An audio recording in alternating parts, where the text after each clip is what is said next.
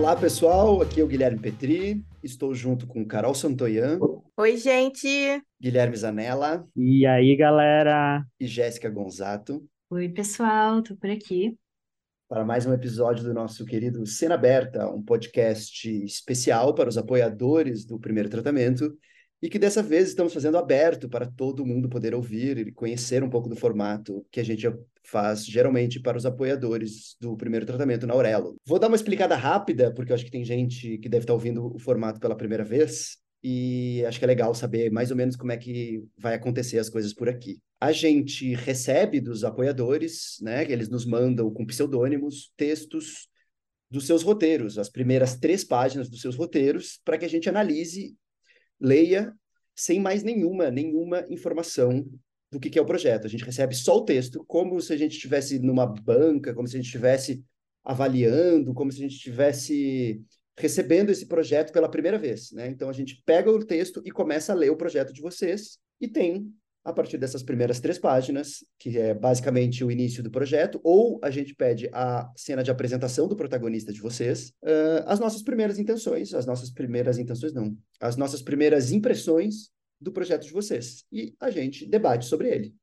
Simples assim. Até que. É que tem um ponto de virada, como todo bom roteiro, tá, onde tá, a gente escuta um pitching, né? A gente pode chamar, que dessa pessoa até então anônima, ou pelo menos que se, se esconde por trás de um pseudônimo, e essa apresentação do projeto é a única informação para além do roteiro que a gente vai ter. E é aí que o jogo começa, é aí que a gente vê os acertos, os erros, é aí que a gente se divide, se degradia, é aí que os é, é aí que profissionais, amigos à parte.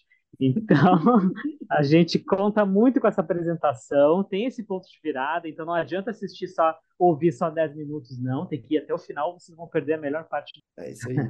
Então, a partir do momento que a gente recebe o áudio de vocês, a gente tem informações do projeto, né? E aí a gente volta para o texto, volta para o projeto, onde a gente consegue entender o que, que vocês queriam, o que que tava, que eram as intenções do, do, autor, da autora. E aí a gente vê se foi a gente que não sacou o projeto, e aí é uma questão do projeto ou uma questão da nossa percepção, enfim, é aí para a gente debater, para a gente ouvir junto e para a gente pensar sobre os projetos de vocês. E estamos fazendo esse episódio também especialmente porque estaremos fazendo exatamente essa mesma dinâmica ao vivo no Frapa, logo mais. Exatamente, estaremos lá no Frapa, cena aberta no Frapa, literalmente aberta, né, para os inscritos no festival. Então, se você for para o Frapa, cola lá com a gente no dia 15, às 10 horas, no auditório Luiz Cosme, na Casa de Cultura Mário Quintana, que é onde acontece o Frapa. Ano passado a gente estava lá e foi maravilhoso, eu tenho certeza que vai ser muito legal. Todo mundo interage, é uma dinâmica bem interessante, então fica aí a dica. Exatamente, aí a, a, é legal que a gente no Frapa a gente consegue abrir microfone para a plateia, para quem estiver lá, também dar seus pitacos, dar suas opiniões, entender o que, que vocês também pensaram, se concordam com a gente, se discordam da gente. Depois que a gente revela o áudio também do autor ou da autora lá, volta para o microfone para vocês, para a galera participar, para a galera comentar e pensar junto com a gente, né? O que, que a gente está sentindo e entendendo de cada projeto. E o legal também foi que a gente percebeu que muita gente aprende com o projeto do outro, né? Então, ano passado a gente teve vários feedbacks lá mesmo, depois do, do workshop depois que acabou, então é muito bom que todo mundo vai aproveitar. Assim. Então, é que nem a, a ideia do podcast, que é para todo mundo repensar o seu próprio projeto também. Legal. Então tá, vamos para a nossa leitura do roteiro de hoje? Bora lá. Bora. Então, o nosso roteiro de hoje é o República, por Bruno Lapa. Sobre o preto. Em meio à escuridão, um único som, uma respiração, profunda, ofegante Após um momento, ouve-se uma válvula sendo aberta e a água começa a cair. Interior, banheiro, auditório, noite, 2034. Um homem se observa pelo espelho do banheiro enquanto deixa a água cair pela torneira. Ele se agarra na pia, tentando controlar a respiração, tentando parar de tremer. Em seus olhos, o mais puro terror. É quase como se pudéssemos sentir a velocidade com que seus pensamentos voam em sua mente. Este é João Hoffman, 44 anos, e ele está se preparando para a guerra. Hoffman joga água no rosto. Sutilmente vai mudando de expressão, escondendo todo aquele medo como se tivesse uma máscara. Ele ajeita sua gravata e sai. Interior, auditório, noite, 2034. Algumas centenas de cabeças se viram em direção a Hoffman, à medida que ele vai saindo do backstage em direção ao palco. Todos vibram em sintonia. E um estrondoso aplauso preenche o salão. Alguns vestem camisas com o rosto de Hoffman estampado. Outros seguram placas com os dizeres como Hoffman 2034. Presidente Hoffman, devolvam minha liberdade. Hoffman, mantendo sua atitude séria, se aproxima de um microfone no centro do palco. A multidão se aquieta. Hoffman. É chegada a hora. Por muito tempo, nós abaixamos nossas cabeças. Por muito tempo, nós nos encolhemos em covardia. E por muito tempo, tempo demais, nós deixamos que aqueles parasitas fizessem as nossas escolhas por nós. A multidão aplaude novamente. Hoffman. É só isso que eles sabem fazer. Tomar dos outros, roubar o que não lhes pertence. Mas hoje nós diremos basta. Hoje nós nos levantaremos. Nesta noite, meus amigos, nesta noite nós faremos história. Interior, Reitoria da Universidade de São Paulo, noite 2010. Enquanto escutamos Hoffman, somos transportados ao passado. Escondidos atrás da escrivaninha, quatro jovens, na casa dos seus 20 anos, seguram a respiração. O salão foi convertido em um verdadeiro campo de batalha.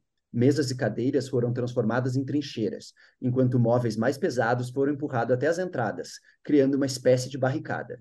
Hoffman em voiceover. Olha em volta! Todos nós estamos cansados, cansados de viver uma semi-vida, dominada por seres que são menos que homens, são abutres, prosperando do nosso suor, do nosso trabalho. Centenas de alunos ocupam o ambiente, escondidos, esperando. Assim como Hoffman, eles também se preparam para a guerra. O silêncio é ensurdecedor, e então um som agudo, seguido de um clarão distante, preenche o aposento. Um dos jovens levanta a cabeça para averiguar. Pela janela da frente, ele enxerga fogos de artifício, estourando um atrás do outro. Hoffman em voiceover. Eles nos dizem como se comportar, como gastar nosso dinheiro, como educar nossos filhos. Eles nos dizem como viver nossas próprias vidas. Ele se vira para um dos seus colegas. Não precisa dizer uma só palavra. Os dois sabem que aquele sinal significa. Os estudantes seguram suas armas junto ao peito. Pedaços de paus, pedras e garrafas quebradas. Mais um instante de silêncio e. Três bombas de fumaça são arremessadas pela janela. Em questão de segundos, o prédio é encoberto pela névoa. Crack! As janelas são completamente estilhaçadas. Algumas dezenas de policiais militares entram no prédio. Hoffman em voiceover. Esta noite nós dizemos chega, porque todos nós aqui sabemos a verdade. Uma verdade que os parasitas tentam esconder e que fazem eles tremerem de medo. Que o Brasil, que nós sonhamos, não é feito por um grande governo, ele é feito por grandes pessoas no alto de um mezanino, um dos alunos pula para fora do seu esconderijo berrando. Todos os outros estudantes seguem o seu comando e começam o ataque. Esse é Jota, 20 anos, o líder do movimento. Os policiais respondem com seus cacetetes e com bombas de efeito moral. A maioria dos estudantes não tem chance, e mesmo assim, eles resistem. Hoffman, voiceover. Não tenham medo de tomar o que é de vocês, não tenham medo de lutar por esse país. E se vocês fizerem isso, Prometo que eu, João Hoffman, farei de vocês gigantescos. Em meio ao caos, algo chama a atenção de Jota. Ele arranca em direção à entrada, passando por uma grande escadaria repleta de alunos em ataque. Se esbarra em vários pelo caminho. Ele atravessa o salão até a frente, desviando de tudo e todos até chegar em Lívia, 22 anos, uma jovem caída no chão machucada. Um policial se aproxima da jovem lentamente, bem a tempo de Jota conseguir se colocar entre os dois. Ele fica lá, desafiador. O policial entende que para chegar na garota, vai ter que passar por ele primeiro. Muito bem, ele levanta o seu cacetete no ar, mas Jota não move um músculo. Em seus olhos, o mais puro e violento ódio. Hoffman em voiceover.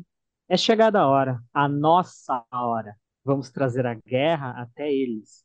E nós vamos tomar. Match cut para interior Auditório, noite 2034. Os olhos de Hoffman. E neles o mesmo ódio. Hoffman. Vamos tomar tudo. O público vai ao delírio completo. Palmas explodem. Fortes o suficiente para fazer o prédio tremer. Hoffman fita sua audiência com sangue nos olhos. Ele bufa com tanta raiva que parece que pode soltar fogo pelas narinas a qualquer momento. O som dos aplausos fica cada vez mais alto, até se tornar ensurdecedor. E então, fade out silêncio. Inserte do título República.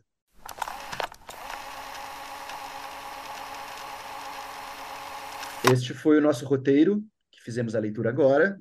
E aí, o que acharam? Eu acho que podiam nos contratar para leituras de mesa, vou te dizer, porque eu queria, eu, eu, eu, gostei muito de fazer, embora tenha sido estranho me chamar João Hoffman, eu gostei muito, entrei no clima, entrei na vaga. O Gui estava totalmente entregue ao personagem. Tá, eu queria muito comentar isso, gente. Eu, eu tava olhando para a cara dele, ele estava assim se divertindo.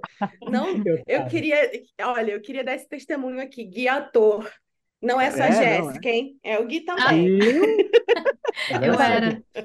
Eu era na Mas minha vida é, passada. É, é porque eu achei que ia, ia ser muito triste se ficasse xoxo. Assim. É, não, é um não, discurso inflamado, né? É um discurso inflamado. O discurso é, é ótimo. Então, primeiro elogio já à pessoa roteirista. Então, exatamente, eu já ia começar dizendo, assim, eu achei muito bem escrito, muito atmosférico, não sei se vocês foram transportados para o ambiente que nem eu, tá todo mundo concordando.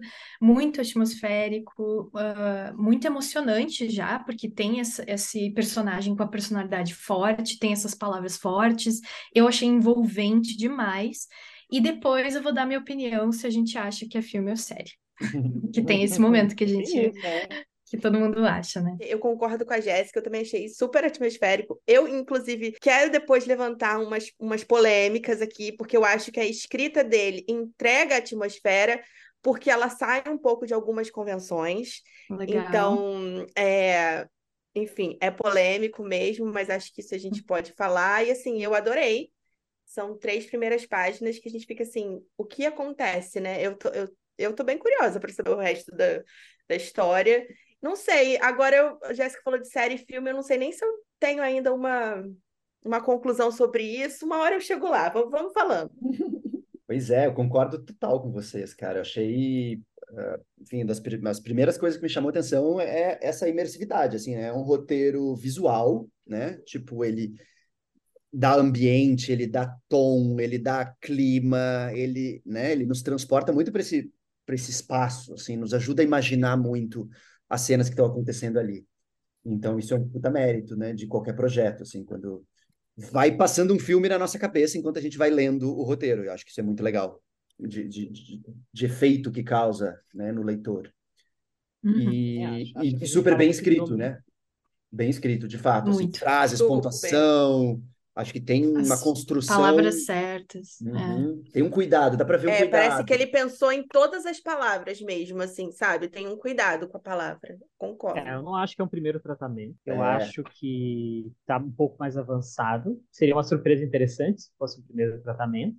Eu concordo com o que vocês trouxeram, porque é um domínio, né? A gente fala uhum. muito de domínio, de técnica e de como a gente também pode superar as limitações, ditas limitações da técnica. Eu acho que acho que o autor ele faz isso muito bem. Tem algumas frases, assim, a gente fala muito. Eu acho que é um exemplo muito bom para quando a gente fala de ah, de incorporar o não imagético com parcimônia em momentos do roteiro. Aqui ele faz muito Exato. bem. Ele dá uma descrição muito interessante do, do, do, do homem que a gente vai descobrir, né, que é o Hoffman, uh, se, se preparando e ele dá uma frase muito boa para exemplificar a sensação muito mais do que a materialidade, que é quase como se pudesse sentir a velocidade dos seus pensamentos, blá, blá. Depois ele fala que ele estava se preparando para uma guerra.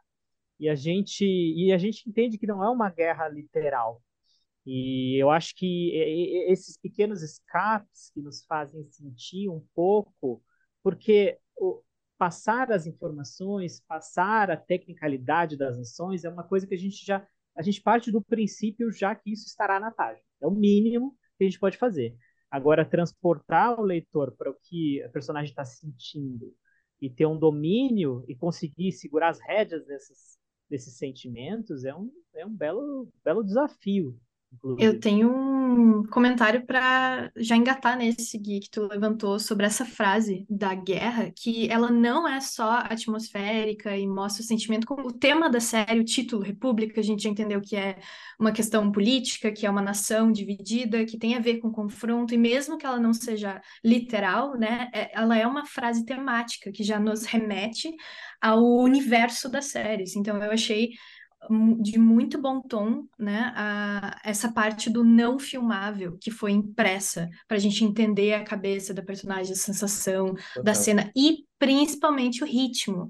Eu sinto que a gente curtiu tanto, não só pela escrita, mas também porque o ritmo está muito bem desenvolvido. Eu sinto que não tem uh, cena sobrando, que não tem plano sobrando, que a ênfase do plano está super bem acertada. A gente está vendo o rosto, a gente está vendo a mão, a gente está vendo o público.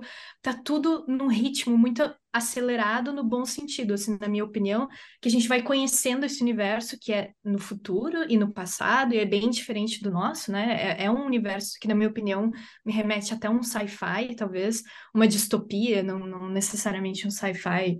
Então, isso é muito difícil de apresentar, né? Então, o ritmo, eu sinto que ele tá ágil no bom sentido, ele tá nos apresentando todo esse universo aí, tematicamente e, e atmosfericamente. Super, super concordo, Jéssica. Eu acho que, uh, ainda em cima disso, assim, né, também sempre lendo nesse desse lugar meio bipartido entre roteirista e diretor, né, essa, essa visualidade do roteiro, e eu gosto muito de, de, de, perceber essa cinematografia no roteiro, né? Que nem tu falou, assim, ele é um roteiro decupado, ele é um roteiro que, que remete a plano, remete a sensação, remete a essa imersão. Até esse começo é muito legal, né? Que ele começa contando pelo som, né? Que eu acho muito interessante esse recurso que tem aqui, enfim, e, e obviamente não é, ah, nunca vi isso na vida antes, mas é, é, bem usado, e eu acho que isso é o que importa, uh, que é ele começa escuro, aí um único som, a respiração. Eu vou entrando nesse universo muito lentamente, junto com esse personagem que está se concentrando para lá, para sua performance no palco. Mas e também eu acho que é legal como ele mostra dentro dessa da estrutura da, da cena a divisão do próprio personagem, né? Como ele conta estruturalmente pela cena uma, uma, uma as duas vidas do personagem. O que, que, ele é, o que é ele no privado e o que, que é ele no público.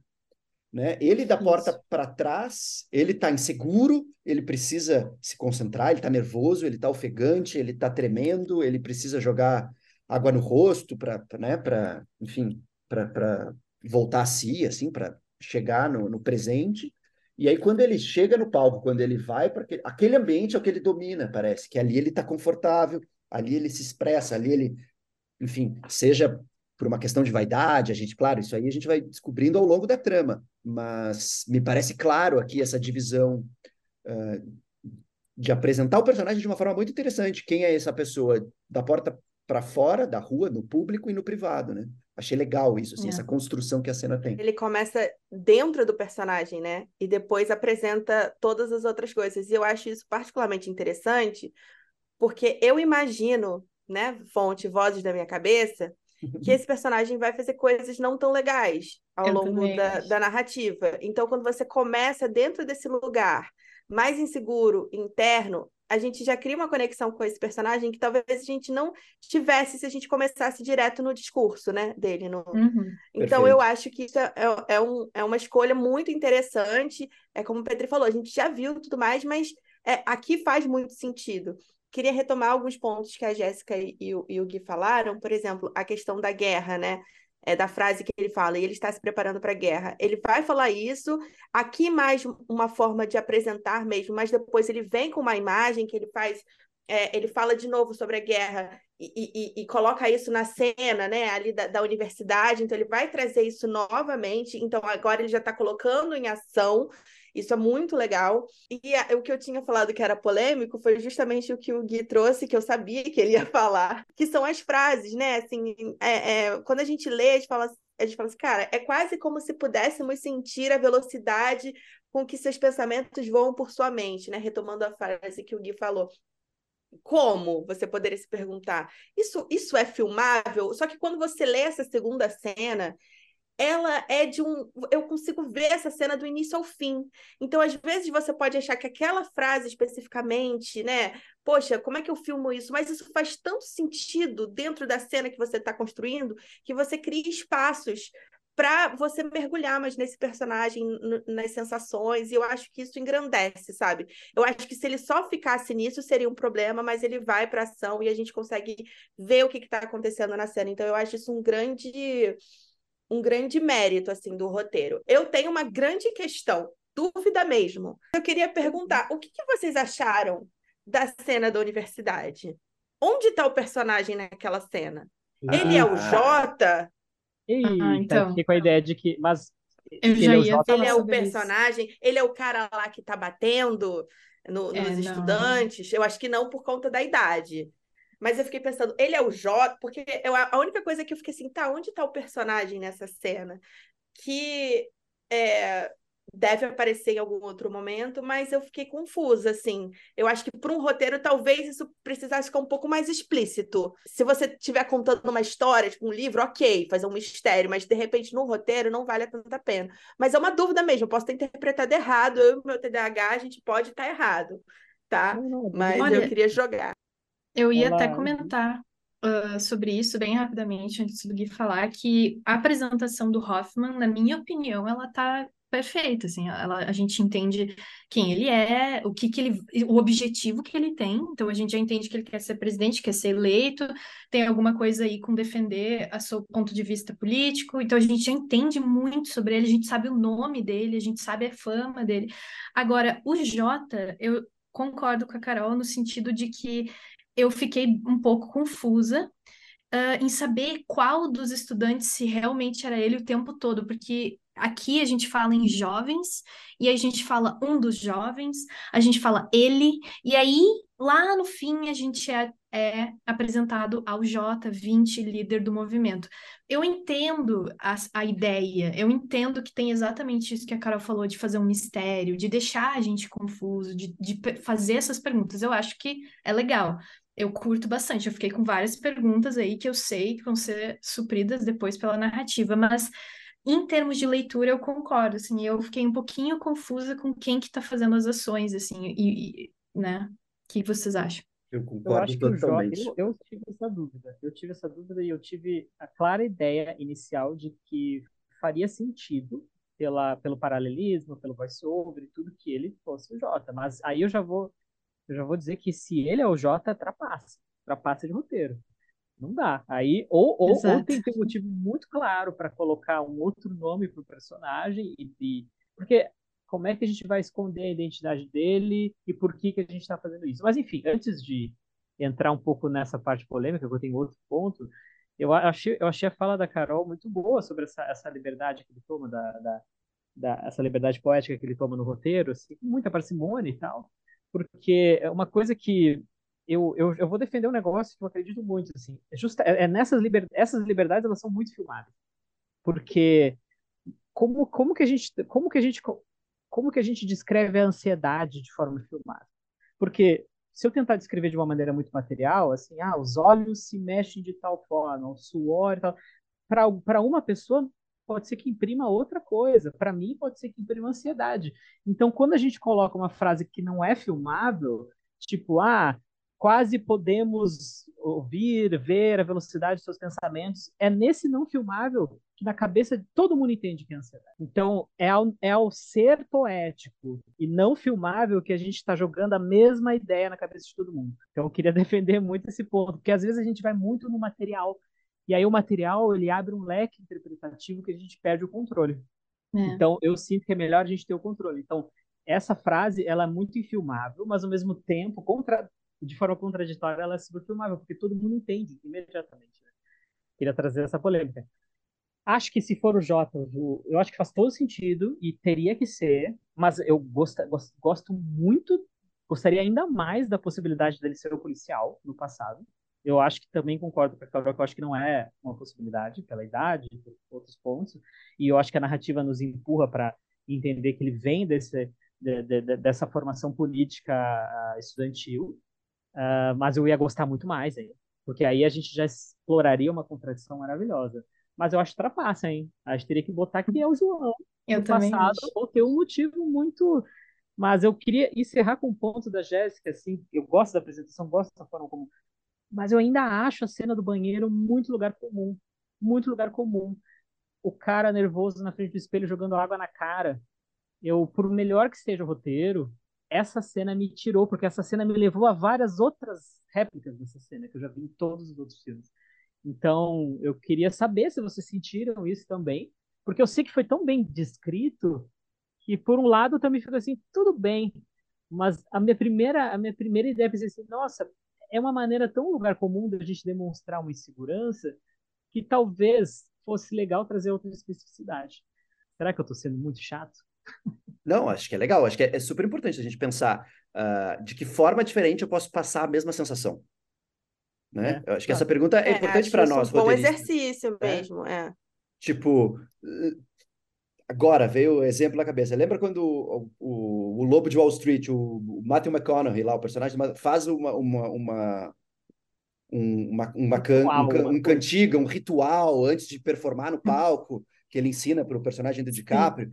Uh, não sei, ali é, ali é singular, né? Aí é diferente. Uh, e aí estou pensando uma coisa assim, o que, o que que só esse personagem, o que que um personagem Aí vamos lá, vamos para a questão dele. É vaidoso, é, sabe? Enfim, como é que ele é, como é que ele se anima, com o que, que ele se estimula, de que forma a gente pode como mostrar ele vence que esse... a ansiedade, né? Exato. Como ele vence essa ansiedade. Exato. O que leva ele a ter coragem de subir no palco? Não é. só para que a cena tenha um desenho também. Tipo, a gente viu ele ansioso, aí, beleza, foi. Né? Mas Sim. o que, que, faz ele vencer? Uma coisa meio o filme do, do, do Sorkin lá, do Steve Jobs. O que, que faz ele entrar nesse palco? Uhum. É, é, interessante. Me, é, se ele tivesse o, duas... o, ritual dele, né? Ou a, ou a não sei, ou, ou, o discurso que ele faz para ele mesmo, ou uma coisa que ele diz no espelho, não sei. Estou chutando ideias é. vagas e até meio também um pouco lugar comum aqui, mas e aí claro que quem a pessoa que escreveu conhece muito mais do personagem do que nós, mas para pensar o que, que só esse personagem faria, o que, que transformaria isso em transcender a cena um pouco lugar comum da pessoa nervosa no banheiro, se olhando no espelho, jogando água no próprio rosto, que de fato, acho que tem um ponto aí. Lembra o que a gente sempre fala, acho que a gente já falou aqui do, do conceito da Linda Aronson, né? De real, mas unusual. Que é quando a pessoa tem todas as questões que a gente se identifica com a pessoa, tem falha, tem né, a sensação, a, mas ela tem algo de diferente que só essa personagem tem, que nem vocês comentaram, que ela reage ou ela age de alguma forma muito específica que já nos remetem a algo muito real, porque eu estou entendendo a ansiedade, eu entendo isso, o nervosismo, mas muito diferente do que eu já vi. Então, eu concordo, eu acho isso um ótimo, uma ótima frase para a gente pensar, né? Sempre quando vai apresentar o personagem. Boa, muito bom. Ganha camada, ganha profundidade do personagem e ganha até um certo interesse do público que está vendo, entrando com esse personagem junto com, junto com ele no palco, assim. Principalmente porque eu também fiquei com a sensação de que esse político não é um cara lá muito bom, né? Não, é. pare, não parece um, um, um, político que ganharia o nosso voto aqui. É, ele, ele, ele, ele, ele, tem uma vibe meio, não sei. Meio trampista. Se eu tô errado, ele tem uma vibe meio, é, meio fascistinha, assim. É. Fascistoide. acharam, não? É, achei, achei. não sei. Parece, achei. Mussolini-like. O conservador é... clássico, que um dia ele já foi um pouco sabe? É, Pode ter feito então... parte de grupos estudantis, mas se tornou conservador, talvez. A única coisa, gente, vocês estão falando sobre o passado e o presente, a única coisa que une para mim ali, duas coisas, na verdade, é o Jota, porque o nome dele é João, né? Então, J João, e o final ali do match cut, que a gente entende que ele tá olhando para a câmera, o J, e a gente corta para o João olhando para a gente da mesma forma. E isso me faz crer que é, que é o passado e o presente do mesmo personagem. É, exatamente. Sim, eu, também, eu, eu ia comentar isso, que a, quando a Carol falou, pensei, a, a, a, tem duas coisas, eu acho que na narrativa cinematográfica, né, na linguagem cinematográfica, nos leva a pensar que é a mesma pessoa, que é, é o match cut, quando eu corto do olho de um para o olho do outro com uma transição de tempo, uh, o espectador automaticamente relaciona isso com é o mesmo olho, né? É uma analogia que a gente está fazendo autoralmente aqui para passar determinada mensagem para o espectador. E acho que isso é um, é um recurso clássico de, de, de, flashback, flash forward, enfim, de, pra, justamente para criar essa conexão entre momentos diferentes. E também ele, o fato de, disso ser uma montagem paralela, né? A gente está escutando o discurso dele enquanto está vendo um, um protagonista um protagonista fazendo o discurso e um protagonista da outra cena fazendo, agindo e performando lá na sua na, na revolução estu, estudantil, uh, automaticamente eu já identifico como uma leitura daquela pessoa para aquela própria pessoa. Então, de novo, é uma são, são dois signos de, de cinematográficos é. bastante fortes, né? Pode ser rompido, pode ser quebrado? Pode. Pode usar para confundir? Pode, claro. Né? Tem vários exemplos de montagem paralela que não estão acontecendo paralelamente, é só para né, usar a linguagem contra uh, uh, o clichê. Funciona. Mas aqui, então, a gente está embarcando nisso, pelo menos nesse primeiro momento, né? Nessa analogia. E aí eu concordo totalmente com o Gui, que ele falou: putz, não nomear o personagem e esconder do leitor uh, gera um suspense que eu acho, primeiro, que não precisa, e segundo, me confunde na leitura. Confunde. Eu li essa, essa, essa sequência, sério, umas três vezes. Porque da eu falei, será que tem alguma coisa. É, será que tem é. alguma coisa que está me escapando? Não é possível. E aí eu falei, não, gente, eu comecei a duvidar de mim mesma, né? Exato. eu falei, não, eu acho que eles são as mesmas pessoas, só que estão com os, com os nomes diferentes. E aí eu acho que ou tem uma explicação muito importante para isso, ou o autor, o autor quer realmente reforçar que eles são duas pessoas completamente diferentes, que o eu do é. passado é. era uma outra coisa, o que eu não sei se é tão interessante, continuo achando que pode não ser muito interessante para a pessoa que está lendo. Ele pode ter, assim, um, um apelido no quando era mais é. jovem, mas eu acho que no roteiro você tem que colocar você tem que, na minha visão, tá? É, seria melhor se você colocasse que é o personagem mais jovem, Uhum. Porque é, o, que, o, que me, o que o roteiro me dá a sensação, na verdade, é que a gente tem esse personagem que ele tem essa postura, né? De ele quer, entre aspas, ir para a guerra, e ele vai dessa forma, quando é jovem, em um determinado. É, defendendo certos ideais, e ele. Tro... Eu, tô criando um pouco da minha cabeça aqui também. E aí ele troca de lado e continua com esse ímpeto de, de assim, né? A vontade é a mesma, a, aquele lado não satisfez a vontade dele, ele muda de lado e continua com o mesmo ímpeto de ir para guerra e tudo mais. É, e eu acho que é um pouco desse esforço de nomear os personagens de formas diferentes, mas eu acho que não ajuda para o leitor. E pensando que o leitor precisa entender o que você está contando, eu acho que pode ser ruim para o próprio roteirista mesmo. Assim, eu acho que esse, esse ganho de mistério fica na tela, mas até a pessoa chegar lá pra, pra na leitura não. Entendeu? Exato. Porque a tela é uma coisa e a leitura é outra. Então, é, o, eu acho que não ajuda o espectador não está lendo a cena. Então, pensando da, da, da forma, né, de como o espectador vai ver essa cena, ele vai ficar em dúvida, porque a gente está nomeando o personagem no papel, mas lá ninguém chama ele Jota, vem cá, Jota. Então, é vai ficar esse mistério, né? Mas a questão que nem vocês trouxeram é isso: vamos nomear de maneira um pouquinho mais clara, só para apenas para quem está lendo não perder o fio da meada. Eu super concordo. É, Mas a minha uma... pergunta é por que, que ele faria isso? Se vocês, vocês elencaram tantas, tantos recursos que ele utilizou para deixar muito claro que são a mesma pessoa, que os dois pois é. personagens representam a mesma pessoa, por que, que ele. Qual é o princípio por trás de esconder se tem match cut, se tem tudo, se tem rima visual? É, eu acho que tem até uma frase que deixa muito. Uh, uh, me deixa mais na dúvida e com uma sensação de que ele tá ali. Uh, mas ele dissocia o Hoffman desses jovens, que é a seguinte frase, né? Uh, quando, uh, logo depois do pr primeiro voice-over do Hoffman, volta ali, já diz que os jovens estão ali em barricadas, etc. Daí tem o voice-over do Hoffman. E aí a, a, a seguinte frase depois do voice-over: centenas de alunos ocupam o ambiente, escondidos, esperando. Assim como Hoffman, eles também se preparam para a guerra. Então, assim, ah, tem o ah, Hoffman, tem o eles. É. É, e é estranho, é uma frase que ainda é, parece que conf me confunde ainda mais. Se, hum. assim como Hoffman, eles também se preparam para a guerra. Então, não, então não é. dá uma Hoffman, então distância. Então... É. Exatamente isso. Foi exatamente isso. Agora você conseguiu traduzir uhum. o, o, meu, assim, o meu estranhamento mesmo, a minha confusão. Porque às vezes a gente está dentro da cena, esse personagem, esse protagonista está dentro da cena, mas aqui parece que ele tá fora da cena. Uhum. Então, onde está esse protagonista? E aí eu fiquei é. em dúvida sobre o protagonismo dessa sequência aí da, da, da, universidade mesmo. É uma cena, né? Não é, é uma sequência. É uma cena. Então, é, é, é isso, assim, acho que precisa ter uma explicação muito plausível para esse Jota e eu tô curiosa para saber do Jota. É. Falaram de guerra, né? Dessa frase, a gente falou um pouco dessa frase, mas eu entendo no passado essa coisa do confronto, mas essa promessa emocional que ele traz na, na segunda cena, de que eles se preparam para uma guerra, e aí eu pensei, putz, ele vai chegar para uma guerra, vai ter vai ter alguma coisa contra, ele vai ter que se mostrar forte. É. Ele chega lá, tá todo mundo apoiando ele. Pra, não, parece não, mais não, uma batalha aí, vencida. Mas aqui é na polícia, da, na polícia, a segunda cena. No, não, peraí. A, a cena que ele tá no banheiro ali, que tem a frase. É, não, é, é lá na primeira, é, que ali é uma metáfora. É, porque aí eu achei que a guerra. Que a guerra também ia estar no presente. Eu achei que ele ia ter que. Eu, eu achei que a, a galera ia estar mais dividida, ia ter um clima de hostilidade. Eu até achei que o auditório ia ser o mesmo auditório depois da universidade passada. Achei que ia ter um link espacial. Batendo no microfone aqui. Então, quando ele coloca. Eu acho que a gente também tem que.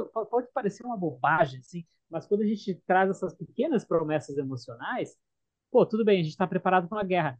Mas isso também tá pode ser refletido no presente, sabe? Porque chega lá, tá todo mundo apoiando o cara. Eu, eu, eu sinto que é tudo tão bem escrito, bem construído, mas eu, eu vou bater numa tecla de que o desenho das cenas ainda está um pouco flat. A gente ainda entra e sai com a mesma impressão. Pois é, eu, eu, eu hum. marquei essa frase lá no, na, na, anotei aqui, se preparando para uma guerra. E aqui, acho que tam, dividindo um pouco de, de pontos positivos e desconfortos que eu senti, assim, né? Ah, é a primeira vez que eu vou ver o cara, né? A primeira cena lá é fundo preto, eu só escuto sons, e aí depois, aqui tem um jeito de escrever que ele começa, né? Um homem se observa pelo espelho do banheiro. E aí, no mesmo parágrafo, esse homem se transforma, ele nomeia como John Hoffman. João Hoffman, ah, já eu botei no, né, né no... John Hoffman. John, John Hoffman. Hoffman. Se transforma no João Hoffman. Uh... E eu também acho um pouco assim, se eu vejo um homem e e é o mesmo homem na mesma cena, na mesma sequência, e depois ele ganha o um nome, eu acho um pouco estranho também de apresentar o protagonista assim. Ali, um homem se observa no espelho já é o João Hoffman. Eu já, eu já, já podia nomear ele como João Hoffman, dizer alguma coisa sobre ele, né? Identificar um pouco do personagem, enquanto deixa a água cair pela torneira, se agarra na pia. Enfim, se eu não quero dizer Tipo, se eu não quero ver quem é, não quero identificar, eu posso escrever isso de uma forma um pouquinho mais, um pouquinho mais misteriosa. Eu não preciso dizer um homem se observa no espelho. Eu posso dizer, ah, não sei, tipo a cabeça ou um braço, sabe? Tipo, não não identificar um personagem, identificar, tipo, será que alguém está, sei lá, a, a gravata dele bate encosta na água corrente da pia, sei lá, alguma coisa um pouco assim, para mostrar que tem alguém ali, se eu quero ir contando aos pouquinhos até chegar no personagem, né? Mas eu acho um pouco estranho quando eu falo um homem, depois eu falo o nome desse homem no mesmo na mesma sequência. E aí, para chegar na questão da guerra, eu ainda não sei direito o que está acontecendo, né? Tô, estamos entrando nessa cena com vocês, uh, escritores aqui, né?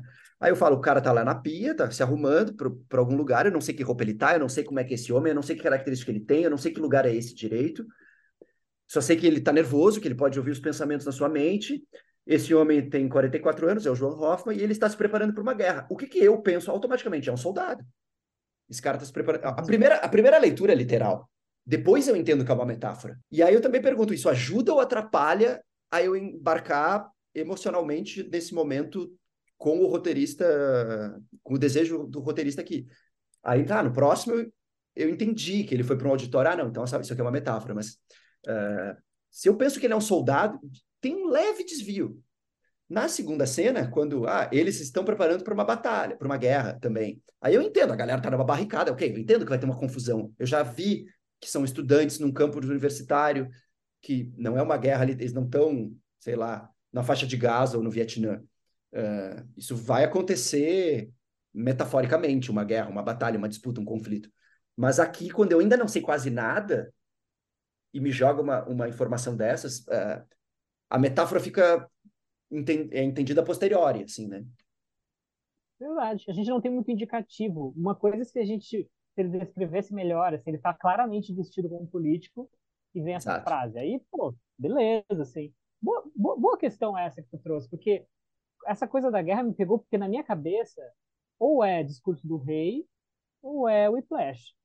No sentido de que o Whiplash, o cara ali entra para tocar em determinado ponto do filme para alguém que quer ver ele falhar.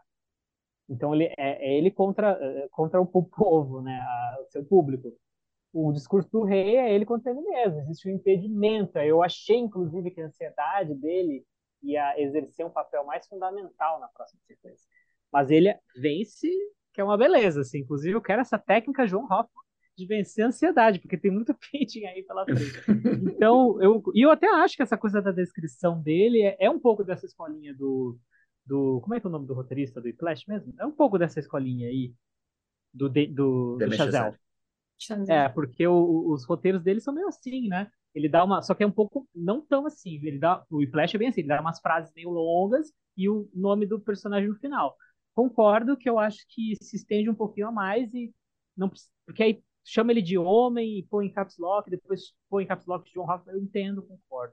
Mas é uma boa questão essa aí que tu trouxe sobre a guerra, sobre o que, que vocês acham disso? Porque eu acho que se tivesse um indicativo, eu ia gostar mais da frase se eu entendesse imediatamente que ele não, não é um soldado. Que é uma Total. metáfora. Se tivesse, é, se, se, tivesse algum indicativo visual, eu ia gostar mais. Super. A primeira vez que eu li essa segunda segunda cena, que ele fala da guerra, eu automaticamente imaginei com uma farda. Uma farda. Eu achei que ele realmente era um, um soldado mesmo. Eu falei, tá uhum. tá bom. Aí eu comecei a ler a terceira cena e falei, não é isso, volta para ler. então, assim, eu tive que reler algumas vezes, porque eu realmente é, demorei, porque é a primeira cena que forma na mente, mesmo. Então, é, eu amo que a gente começa falando, ótima essa frase. Aí agora a gente tá falando, será que é ótima? Mas eu percebi é aqui assim. que ele, ele tá usando gravata, né? Então a gente já vê aqui que ele, ele fala que joga água no rosto, sutilmente tararã, ele ajeita sua gravata. Daí já causa uma quebra é. nessa é. ideia do. Eu sinto assim que, primeiro, eu sinto que é uma, uma, uma obra de. Que, que nem eu comentei antes, eu sinto que ela é meio distópica, porque afinal 2034 tem essas guerras políticas, talvez tenha, seja um universo que a gente não reconhece muito bem. Não sei se vai ser necessariamente distópico ou apenas no futuro, mas eu sinto que essa guerra, esse confronto, ele vai existir, né, no, em 2034, que é o nosso presente, vamos dizer assim. Eu sinto que ele vai existir, mas eu sinto que ele vai existir no fim da temporada, no meio da temporada, alguma coisa assim, ou do filme, né, no midpoint, no clímax. Então eu sinto que vai ter sim esse confronto que a gente está sendo prometido, sabe?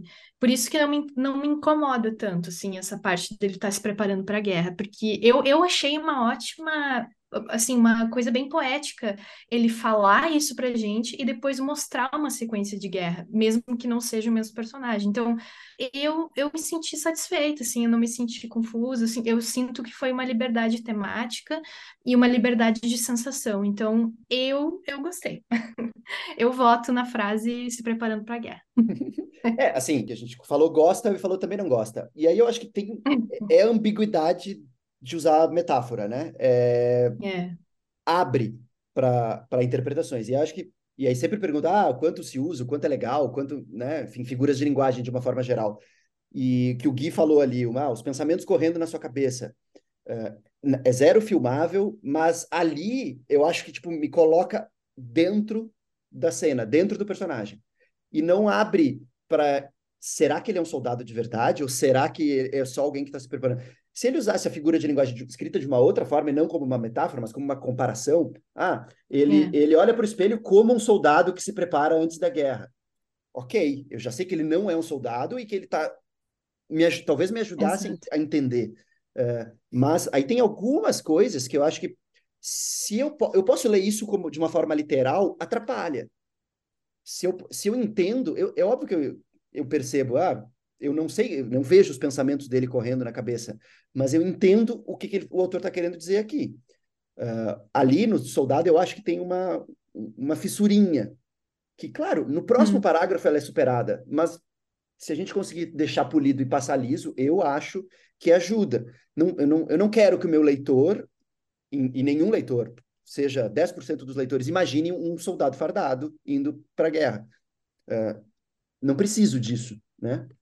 Fico pensando um pouco por aí. Assim como tem outra figura de linguagem que ele usa, que é no final, quando ele fala, no final do discurso, né? Quando ele termina o discurso, o último parágrafo, ele fala: Hoffman fita sua audiência com sangue nos olhos.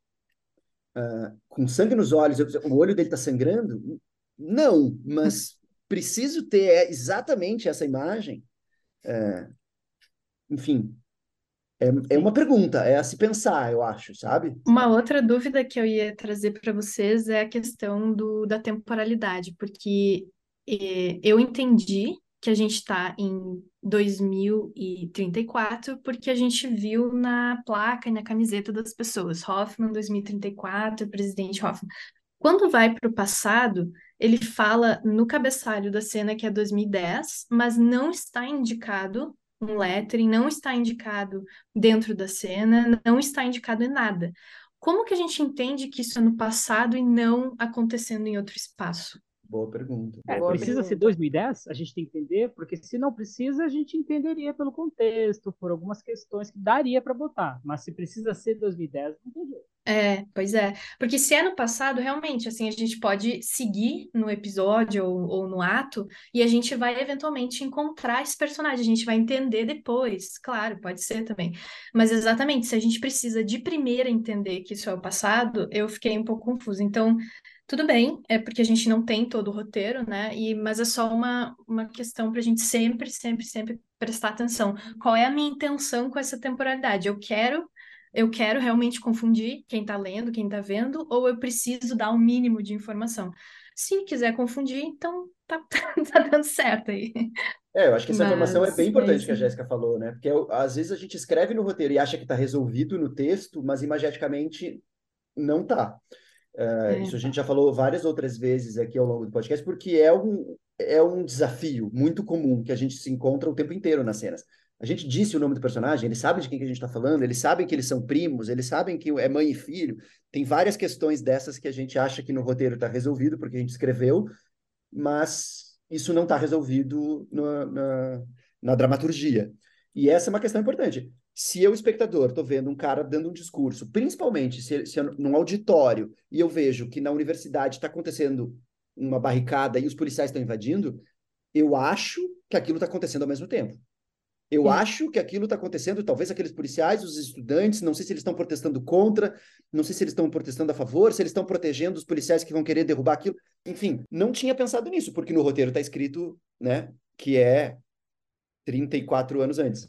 É, eu, eu ia gostar mais, assim, eu acho que eu ia me sentir meio frustrado, porque, porque se acontecesse ao mesmo tempo, eu ia ter um, uma ideia de risco, que aí sim eu ia ter uma ideia de guerra, mesmo que ele, ele esteja numa situação unânime, existe uma movimentação em volta que poderia colocar em risco aquilo. Eu ficaria um pouco frustrado com a ideia de, ah, não, isso é no passado. Então, na verdade, isso é para sublinhar o discurso dele. Porque isso é um ponto que me pegou muito, assim, o que, que isso está acrescentando? E o discurso dele também, o que, que ele está acrescentando? Porque é um discurso muito individualista, é um discurso muito inflamado, mas ele é sem personalidade também, preciso comentar. Eu tenho muita dificuldade de entender a personalidade dele, e e é muito difícil tu apresentar um, um personagem através da, de discurso. Né? Ele está discursando, ele já está fazendo um papel. Acho muito uhum. complexo. Assim, eu acho que eu daria uma atenção melhor ao que, que ele está falando, porque lá pelo meio parece que o discurso está meramente sublinhando uh, questões uh, ideológicas que a gente está vendo de alguma maneira materializadas naquele passado, mas perde-se a chance dele trazer particularidades daquele universo, expandir um pouco essas regras, porque a gente não está em 2034. Mas o que, que, o que, que vocês acham que a gente fica sabendo desse personagem?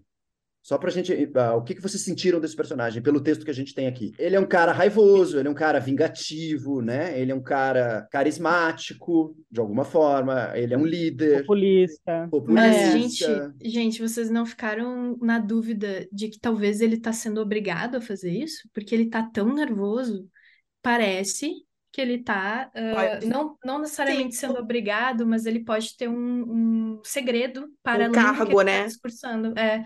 Ou talvez ele seja um agente infiltrado.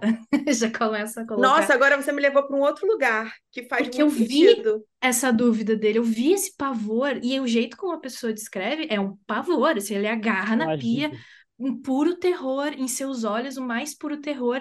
Ou seja, eu entendo que ele é, tá nervoso para discursar, eu também estaria, mas a forma como foi apresentado aqui parece para mim que tem algo a mais. Eu sinto que ele, tá ele esconde um segredo. Um é verdade. Nesse sentido, tem que melhorar umas coisas, porque aí dentro daquela a cena pode ter mais desenhos nesse sentido. Isso é uma ideia legal. Mas é. aí eu precisaria de olhares, eu precisaria de, tipo, pô, tem alguém vigiando, eu precisaria de pausa, é. eu precisaria de, é. eu precisaria de risco, né? Também. Tão... Ele, tá, ele ter que fazer isso. É. Mas eu acho, acho um caminho muito interessante. Me lembrou o conto da Aya, Uhum. Aquele personagem que começa como motorista e ele é meio que assim, ele tá meio dos dois lados, né? E ele acaba ganhando um, é. um papel muito importante dentro daquele mundo. Então, se a gente for pensar que esse cara estava lutando lá em 2010 de um lado, aí tomaram o governo é outra coisa, existe uma outra, um outro governo e ele é ele foi entrou nesse governo e tem um cargo de liderança, eu acho interessante, mas o roteiro, assim, não me dá realmente tantos indícios sobre isso. É, mas eu vou fazer uma, uma observação que uma das coisas que eu gosto muito desse projeto, dessa, da forma como esse projeto começa, é eu não saber muita coisa. Eu acho que ele é legal, porque a gente tem, e é uma tendência né, comum, por isso que até o Gui falou lá, talvez seja já um segundo tratamento, que é a gente começa com cenas expositivas, a gente começa achando que a gente precisa explicar o mundo, explicar o contexto, explicar quem é o personagem. Esse aqui não, ele começa numa ação, ele começa. Eh, eu, demoro, eu, eu vou entender esse personagem lá na frente desse roteiro, qual é a real intenção dele nesse discurso, o que, que ele estava querendo aqui, quem era ele no passado, enfim, como é que seria isso? Eu gosto uh, dessas não resoluções tão dadas. Eu acho que isso aqui é um ponto positivo do roteiro. Inclusive, até na cena do passado, de 2010, o fato eu não ter o desfecho da cena é legal. Né? Eu não sei se ele bateu, se ele não bateu, se o, o Jota vence o policial, se ele, se ele igual ele é esmagado, ele e a menina pelo policial, uh, ele não, não, não encerra a cena em si. Eu acho isso muito bom. Né? Acho, é, termina verdade. uma ceninha com um final aberto interessante. É, me parece uma narrativa que tem espaço para para esse ritmo um pouquinho mais lento, para eu entender um pouquinho mais lá na frente quem, quem são os personagens, quais são, vamos dizer assim, os seus reais interesses dentro disso tudo, assim. Uh, mas, de, de novo, isso acho que tem que estar tá dentro do que vocês também estão falando, né? De ser alguma coisa que me conduza para uh, da melhor forma possível para eu entender quem é esse personagem, mesmo sem querer revelar tudo dele. Eu concordo. Eu, eu acho que eu queria ter mais coisas para não saber.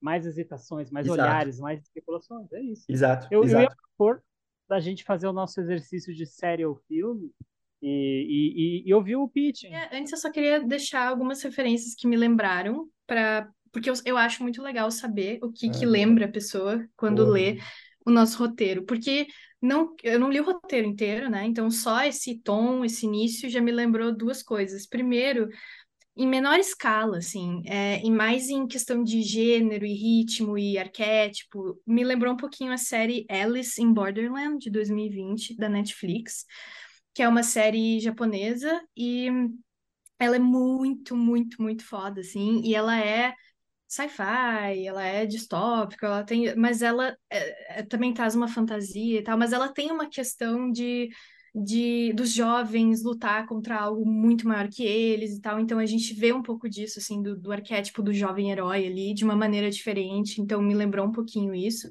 E também me lembrou um pouco a franquia Hunger Games, mas eu sinto que talvez esse, essa obra seja um, possa, possa não ser para um público teen, ela possa ser talvez um pouco para um público mais maduro, mas me lembra um pouco essa alegoria da política e esse futuro e tal. Então me trouxe um pouquinho desses, dessas referências. Arrasou. Arrasou. A gente pode falar sobre, sobre o que, que a gente acha, então, nossas apostas. É. Podemos, podemos. O que vocês acham que é e para onde vai a narrativa? Eu acho que é uma série, justamente por esse universo, até que a Jéssica trouxe, né? Que, que eu acho que realmente pode ser uma coisa um pouco distópica, eu acho que pode ser um, um sci-fi, eu acho que tem. Então, que, eu acho que ele, ele, esse autor criou um mundo que vai ser explorado durante a série. E aí eu acho, pensando aqui um pouco na cola do que a Jéssica falou, eu acho que em 2010 aconteceu alguma coisa com esse mundo. E nesse momento aí que as coisas mudaram, que foi em 2010, ao salvar essa menina, Jota é acaba se virando, pegam ele, ele entra em um acordo e ele acaba entrando para essa galera aí que no caso eles estavam lutando para defender a menina de alguma forma. Entendeu? Eu acho que nisso aí tudo muda, por isso que ele muda de nome. Porque ele entra para essa galera. É a única forma na minha é. cabeça, é. de fazer sentido. Que ele mata o Jota e renasce como Hoffman. de vingança. É, eu concordo. Acho que é uma série de sci-fi distópico com ação, tem bastante ação, né? Confronto. Sinto que a gente vai ter lutas, eu sinto que a gente vai ter também esses momentos de stealth, assim, de diálogos e pessoas virando a casaca e tal. Então eu sinto que tem um pouco de sci-fi, mistério, ação. É isso que me lembra, assim. E eu sinto que é, no piloto a gente vai entender que a gente estava vendo tanto o passado quanto o presente do Hoffman. É isso que eu sinto que o piloto vai acabar com ele se encontrando e a, o público entendendo que tanto o passado quanto o presente é a mesma pessoa. E eu concordo com a Carol que algo muito importante aconteceu em 2010 e em 2034 o Hoffman está tentando mudar essa situação de alguma forma, assim. Então, é isso que eu acho. Gui. Uh, bom, eu acho. Eu não tenho nenhuma referência, não pensei em nada, absolutamente nada parecido, mas não sou bom nisso também. Uh, mas eu, eu acho que é uma série, especificamente da Apple TV. Especificamente nessa, nessa onda meio. Como é que é o nome daquela série que a gente assistiu? Meio Fundação. É muito específico. Ah, é Foundation do é. Asimov. Isso, mas não foi essa que a gente viu uma que a galera ficava num buraco lá, num túnel, sei lá. A gente viu uma série ah. da Apple TV esses tempos. Infelizmente não é boa, assim, pra gente não foi, mas, mas, mas é que tem uma coisa meio. Porque assim, a gente está supondo o sci-fi, né? Porque ele não nos apresentou elementos. O nome é tá o Silo. O Silo, isso. A gente está supondo, mas dá para supor bem, porque a gente avança no tempo, o nome é a República, parece que vai ter. Bom, eu acho que é muito inspirado, claramente inspirado nos movimentos estudantis de ocupação de reitorias que a gente está vendo de novo nesse ano que aconteceu também por volta de 2010, assim, então eu, eu consigo ver essa pessoa acompanhando esses movimentos estudantis, essas ocupações que também foram muito alvo de, eh, de operações policiais. Eu vejo essa pessoa assistindo isso na, na, na TV ou na internet, se inspirando nesse, nisso e, e, e, entendendo o construindo um possível futuro a partir daí. Acho também que vai ser uma trama de intriga, uma trama política, uma trama de talvez vencer o sistema por dentro. Acho também que o João é o Jota. E como vocês trouxeram, talvez uma série de oito episódios, ou uma minissérie de seis episódios, uma minissérie de seis episódios para Apple TV. Pronto, dá para botar no, no PDF. Pois é, eu fiquei pensando, assim, não, não me levou nada para o lado distópico. Uh, eu acho que, não sei, eu não senti nada que, que jogasse para isso, até porque eu fiquei pensando, gente, 2034 de alguma forma tá logo ali, né? Tá é, praticamente... É, distopia hoje, né? Tá praticamente... É, foi algo que a gente imprimiu mesmo. Tá praticamente 10 anos, né? A gente tá mais perto de 2034 do que o 2010, do passado, né? Então, gente, de, de, de, hoje, Choque a gente tá mais perto do futuro do, do, roteiro do que do passado desse personagem, enfim. Então, não, não, me parece que é uma coisa assim, numa sociedade tão diferente do, do que a gente vive. Uh, até porque acho que as campanhas são bem populistas, assim, clássicas, né? Me parece a campanha Bolsonaro, Trump, qualquer coisa nesse sentido uh, por aí. E, enfim, fico com a sensação de série também. E, e acho que tem que ter alguma coisa, relação direta com o Jota e o Hoffman. Me parece que são a mesma pessoa. Se não são, uh, acho que tem que ter a consciência de que a gente está criando essa ideia de que são, pelo, pelas linguagens narrativas que a gente está usando no, no, no roteiro. Uh, se não quiser se não são, tem que ter pelo menos a ideia de que ah, a gente está fazendo parecer que são, né? Então, acho que esse é um ponto importante. Mas, no mais, é isso. Pensei, claro, também nos movimentos estudantis de ocupação de escolas, aí lembrei do Cabeça de Negro, lembrei desses filmes de gente populista que sobe para o palco, de político corrupto, desses filmes tipo... Uh, tipo, de gente que, né, que, que vai para frente e performa, tipo esses charlatões, esses filmes de charlatões que, e séries também de charlatões que tiveram, tipo uh, Dope, Dope não, como é que é aquela da, da mina que faz os um remédio que não funciona, um remédio que não funciona não, tipo para colher sangue com o dedo. Como é que é o nome daquela série? Sim. Ah, sim, sim, é, sim. O, eu sei do livro, do livro é Bad Blood, não é?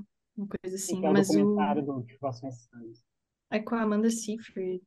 É, mas enfim, é, essas séries é, mas me lembrou essas séries de gente tipo que, que populista que vai para enganar os outros e que tem um discurso uh, moralmente condenável. The uh, Dropout. The Dropout, ou até aquele do We Crash, que é o do criador ah, do We Work. também, né? Gente que vai para frente do palco e convence multidões de coisas que são vazias, né? Brasil 2018, né? Brasil 2018, é. Estados Unidos. Estados Unidos eu acho que é uma boa referência. Esse clima, né, de bandeirinha, não sei o que, me pareceu muito americano, né? E aí também é. acho que isso é uma coisa a se pensar também, né? Hoffman, né? E aí, é vamos ouvir nosso querido Bruno Vamos Lapa. dar a voz a Bruno Lapa.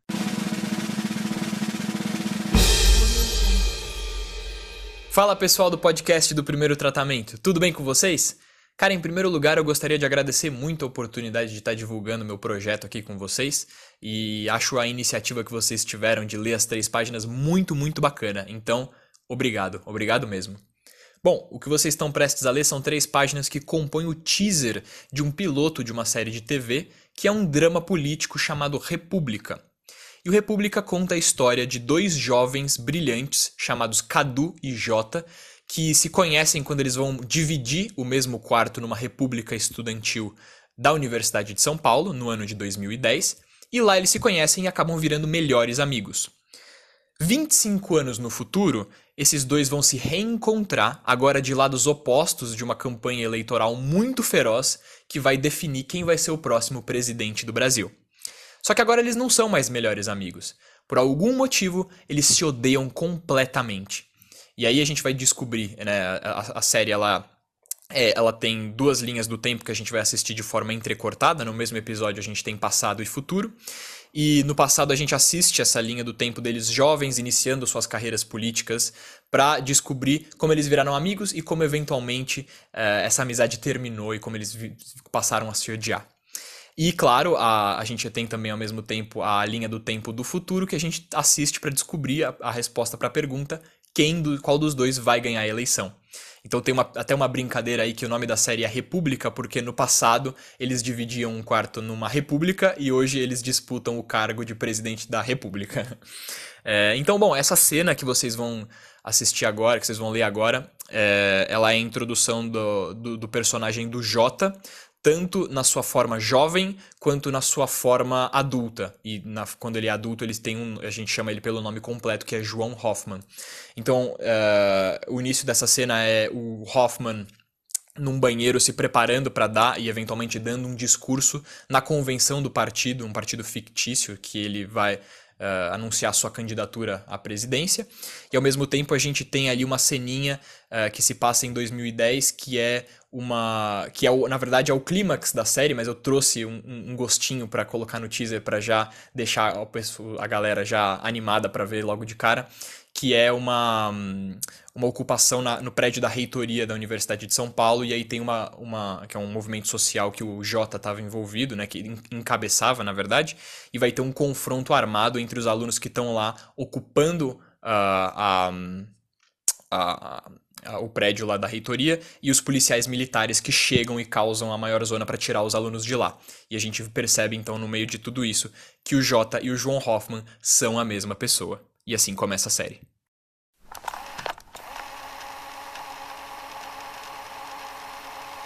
Muitos Antes de qualquer coisa, o Bruno ele precisa trabalhar com TV. Ele me lembrou uma coisa meio ah, ele é, é jornalista, com certeza. É, ele, ele, ele tem que trabalhar com TV. Como fala bem? Como fala bem, hein? Eita, como fala bem. Tem a voz daquele menino da, da, da TV Cruz, assim, só que, claro, não mais criança. Palavras bem pronunciadas. Não, a medalha como repórter, alguma coisa, porque fala muito bem mesmo. Não, e ele podia ser apresentador voz, né? de entretenimento também. Ele podia fazer, ele podia substituir uma galera aí, podia fazer show. Eu achei ele, eu achei ele muito cativante. Parabéns, Achei Bruno também. Lapa. Gostei, Parabéns, Bruno gostei. Lapa. Bela voz. E ele falou bela super dicção. bem, né? Eu adorei os paralelos que ele fez e eu achei muito engraçado que ele falou passado e futuro, então não temos presente. É, o presente né? a gente deixou. ah, eu entendi. Mas isso, isso é legal também para a gente saber qual é a temporalidade, porque a gente começou no futuro, eu imaginei que a gente fosse continuar no futuro, né? Esse seria o nosso presente e a gente iria entendendo o passado, mas do, da forma como ele apresentou o pitching, ele falou que são dois amigos que uh, dividem essa república e que lutam juntos e vão depois se separar e tal. Ou seja, parece que o presente da narrativa é o passado. Aí eu já me fiquei um pouco, sabe? Porque assim, a gente foi apresentado a um personagem no futuro, né, o nosso presente, e no passado, mas esse um personagem apenas. Eu entendo que esse é o teaser, né, que a série pode se organizar da forma, mas eu fiquei na expectativa que o futuro 2034 fosse o nosso presente e a gente fosse entendendo aos achei... poucos. Mas eu fiquei com a mas sensação a que no pitching ele, ele falou... Pitching... Eu fiquei com a sensação que na hora que no pitching dele, que ele diz que uh, ele tira aí uma hierarquia, não é mais no passado ou mais no presente. Eu fiquei que é tipo interco intercortado, que seria no presente e no passado ao mesmo tempo. Enfim, ao mesmo Simultâneo. tempo. É, ah, uh, que não teria predominância. Entendi. É o Us, basicamente. Mas, ah, enfim. é a estrutura, né?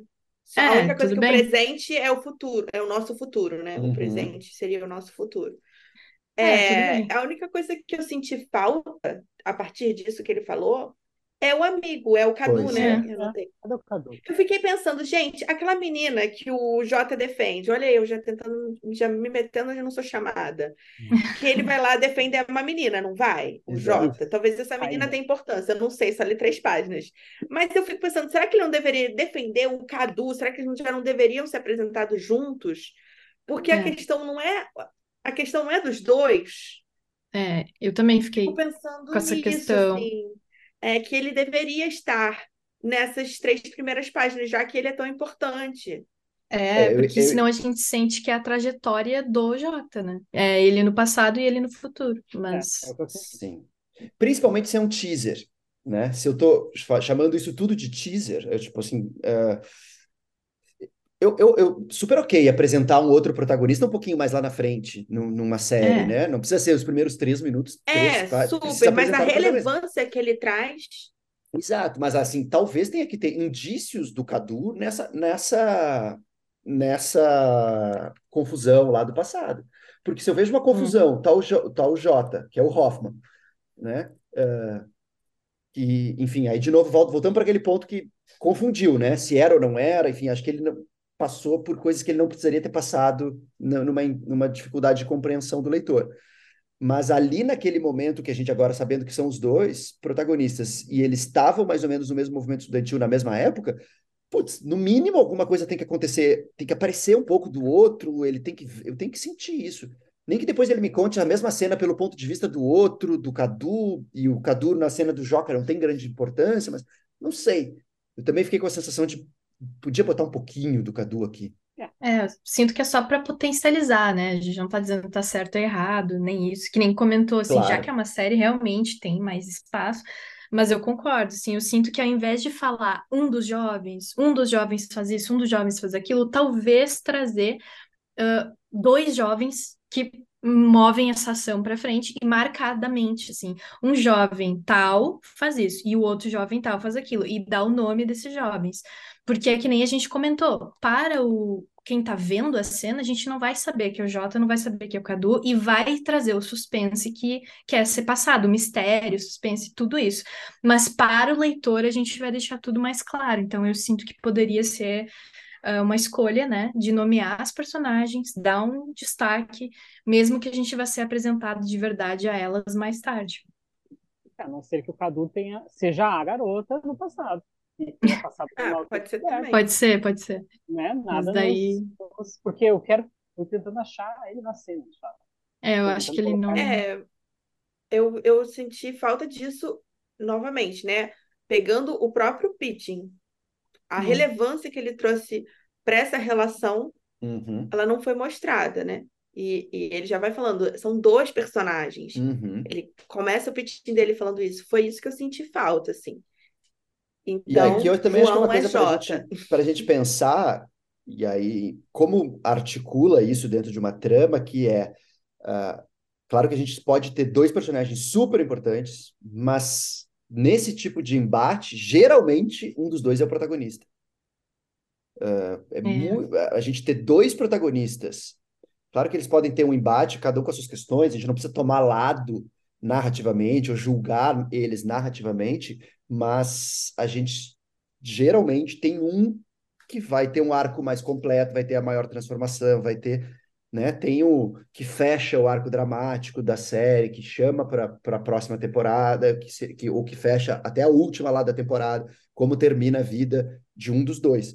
Então, talvez seja importante a gente ter uma consciência, e, a, e aí, olhando para as tuas três páginas, me parece que a gente está muito mais junto com o Hoffman, com o Jota, né? De quem é esse, de fato, o protagonista da série. Porque a gente poderia ter dois, a gente Concordo. tem protagonistas múltiplos quando eles querem a mesma coisa, né? São duas pessoas juntas no, no mesmo objetivo.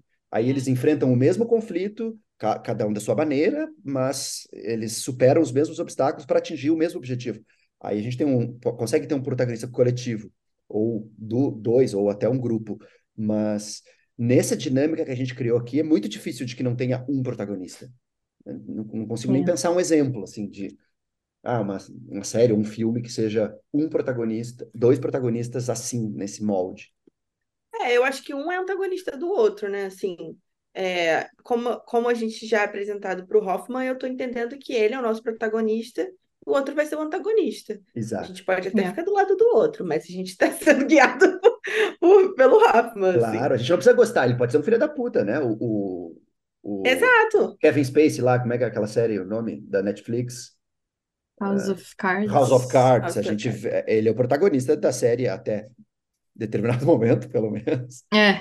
Mas uh, ele é o protagonista da série e ele é uma pessoa odiosa moralmente. Uhum. Mas a gente tá com ele Sim. o tempo inteiro.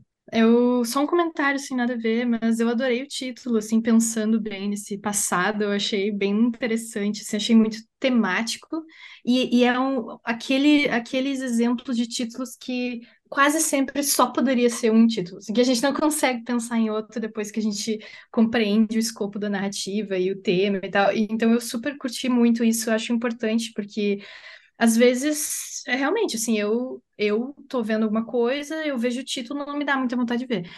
eu sou meio assim. Aí eu tenho que ver a sinopse, eu tenho que ver quem fez, tal, aí.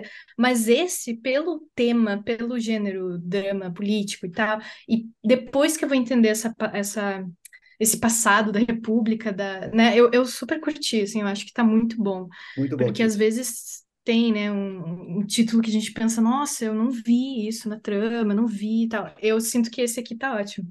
Uhum. Não, e ele amarra muito bem e... o, o, o, os dois, as duas linhas temporais. Né? É. E ele defende muito bem, né? Assim, eu achei que ele defendeu muito bem. Na hora que ele falou, eu falei, é isso, não vou nem pensar duas vezes nesse título. Eu também achei um ótimo pitch. Muito bom. Interessante. Parabéns, uma, parabéns Uma, uma questão que eu fiquei do pitching quando ele fala que o clímax da série, o clímax da série, olha, olha a importância disso tudo, né? Não é nem do, do piloto, é o clímax da série. É essa cena da ocupação que ele joga para o começo. E aí eu fico um pouco na dúvida dessa escolha de jogar o clímax da série para essa ocupação que é no começo de tudo. É, me, não sei, fiquei na dúvida se isso não é grande demais, uh, ou para ser o clímax da série, ou para estar tá lá no começo, assim, dessa forma. Sendo o clímax da série, aí já me remete que a gente vai passar mais tempo no passado, né? Porque é senão, é que estranho, a gente tem um clímax no passado e aí a linha principal da ação está acontecendo no futuro. O, que não é ruim, é, é só estranho, né? Mas é, super pode funcionar. Ele pode propor uma temporalidade toda específica a este projeto e o clímax ser no passado e ter um outro clímax no Ou seja, né? Não sei, mas realmente, tanto Petri trouxe essa questão de como é o da série, né? É o que me faz crer, talvez, que o Cadu esteja já de outro lado nesse momento, que ele que Uh, falou onde é que os estudantes iam estar, ele que traiu o movimento, alguma coisa assim, sabe? Ou, não sei. Ou, o Cadu porque... policial. É, o Cadu tá lá do outro lado, alguma coisa assim, porque realmente, sendo o clímax da série, eu curto muito um, em média res, eu acho que funciona, dá aquela antecipação, me deixa com vontade de chegar lá, mas é importante saber que o espectador já vai lembrar disso e vai saber que tudo está se encaminhando a isso. Então a gente vai saber que vai ter um confronto, a gente vai saber que vai dar errado algum plano lá. Então, eh, assim, é legal começar, mas tem que já saber que isso já vai estar tá plantado na cabeça do espectador, ó, vai rolar uma uma rebelião, ó, vai rolar uma rebelião. O tempo todo ele está lembrando disso. E se a rebelião for algo que a gente quer esconder e deixar um pouco mais, será que vai acontecer mesmo? Será que vai dar certo? Aí eu já acho que talvez não, não comece aí, né? E aí também pensando em linha temporal, esse clímax da série é um flash forward do passado, né? Então ele vai ter que voltar para a gente entender como é que aquela articulação aconteceu, como é que os personagens todos estavam naquele momento e que ele já me entregou que, claro, vai ter um, os policiais vão chegar e vão desmanchar todo mundo a porrada até que o, o João J vai vai chegar lá para intervir no, naquela agressão com a menina. É, enfim, então, é. de novo, né? É, é, a gente já tem duas linhas temporais, a gente está dando já um flash forward da linha temporal do passado. Uh, Isso. Também, também tem, enfim, pensar nessa estrutura, se essa estrutura é a que melhor funciona para o seu projeto, assim, né? É, o futuro do passado, mas não é o futuro que a gente está. É muito confuso. É. Realmente. É, mas é assim, eu não tenho uma opi... eu não tenho uma opinião muito formada se, se isso é bom ou se é ruim sobre isso, porque eu acho que eu teria que analisar mesmo como que ele vai construir esse passado. É, e agora eu estou entendendo claro. que o que a gente viu de passado é o futuro do passado. Então eu não sei exatamente o passado que ele está construindo. É, o passado pode, pode, começar antes, né? Exato. Isso, é, às vezes o começo deles lá na, na, na, na universidade, um pouco mais da, dessa união deles. E aí o negócio esquentando mesmo até esse clímax. Assim, eu, eu acho que deve ser um pouco isso. Mas é, eu acho que é isso que a Jéssica falou. Se for isso, terá consciência de que a gente já viu. E que a gente é. vai, vai retomar uma coisa que já foi vista. E aí, uma, uma, uma, coisa que eu achei interessante, que é, se a, é, pelo menos muito curioso, que todo mundo fez a leitura de um cara meio, né, um Trump Bolsonaro, o, o, o de João Hoffman no presente, ou no futuro. Uh, e quando a gente vai para o passado, a gente vê um cara vamos dizer assim, politicamente engajado numa esquerda, numa coisa um pouco mais progressista, de não, né, de valorização dos professores, dos estudantes, etc. E é interessante criar essa dicotomia, né? Um cara que estava lá daquele jeito, como ele, ele chegou no outro. Se a gente entendeu certo o outro também, né? Também estamos aqui interpretando.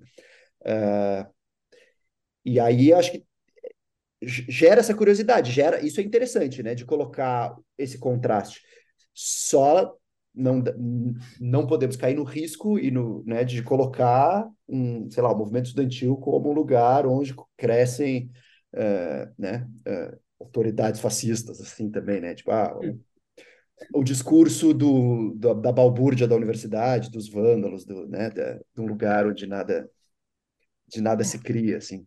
É, eu acho que que eu acho que o discurso dele foi para um lugar tão abrangente, liberdade, poder, e, né, que, que, chega num ponto ideológico que o Zizek fala, né? Serve para todo mundo. Serve uhum. para todo mundo. É a, uhum. a, a, sinfonia de Beethoven. Assim, serve para todo mundo. Os russos adoravam, Hitler botava para tocar. Então, ele está num ponto do discurso que mas a gente a gente busca conflito, né? A gente busca contradições. Então acho que o nosso olhar já vai estudar por que, que ele iria ser a mesma coisa que a gente viu no passado? Então, logo, ele deve ter se transformado. Acho que a gente vai um pouco para esse lado, assim, eu fui para um lado, me dá, de repente é a Sarah Winter. Ela saiu do Fêmen e virou bolsonarista. a outra também, a Zambelli. É a Zambelli que também era do Fêmen. É porque isso. eu pensei assim, pô, saiu de um movimento. E com era... isso fechamos o episódio. Não, e é o discurso, o discurso é violento, né? O discurso é agressivo, o discurso ele é, é bélico. E eu, e eu ainda acho que a frase do se preparando para a guerra inconscientemente nos uhum. leva para esse lugar de um cara muito que é bélico mesmo e, e nos é. coloca para esse lado. Ah, ele é um, um Trumpzinho, um Bolsonarozinho. Uhum. Pode não ser, ele pode estar, continua do outro lado, mas eu acho que todos os indícios estão aí. É. é. Também é uma. Rep, representa também a mágoa que ele tem com o amigo.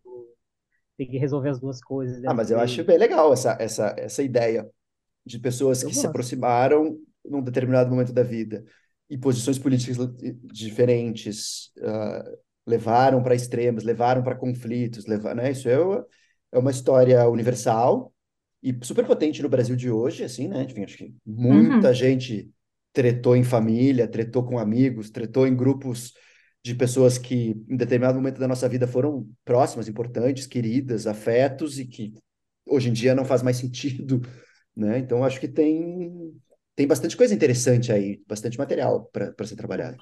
É, me deixa bem curiosa saber como que ele vai explorar isso, assim, de... Realmente, em termos de personagem, me deixa muito curiosa para saber quem são esses dois personagens. A gente vai mostrar, a gente vai mostrar essa mudança, a gente vai mostrar esse embate, né, esse conflito ideológico, mas ao mesmo tempo a gente está acompanhando os dois. Então, acho isso bem legal, assim, eu fiquei curiosa para ver. E se você, por favor, resolva essa questão. E nos fala. Cadê Cadu? Cadê Cadu? Fale sobre Cadu. É...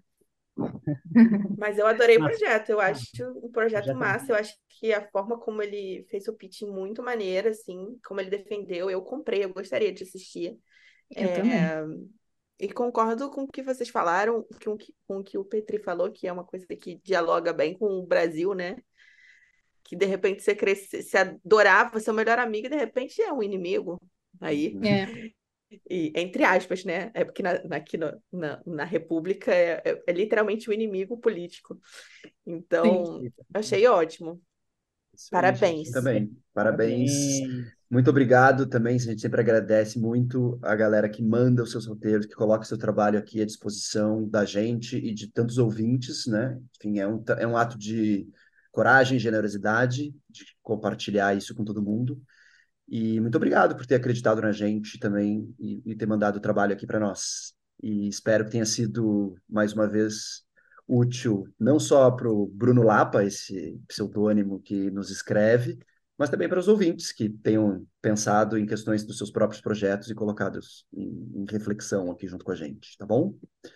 Valeu, Exatamente. pessoal, e nos vemos em breve no Obrigada, Frapa. Isso aí, gostou lá, do episódio? Terá ao vivo. É. Lá no Frapa, dia 15. Lá no Frapa a gente vai falar. compartilhe também. Três projetos. Três projetos que a gente vai fazer ao vivo. Exatamente. Vocês Isso aí, faça, hein, gente? A resposta, a lapada, ao vivo.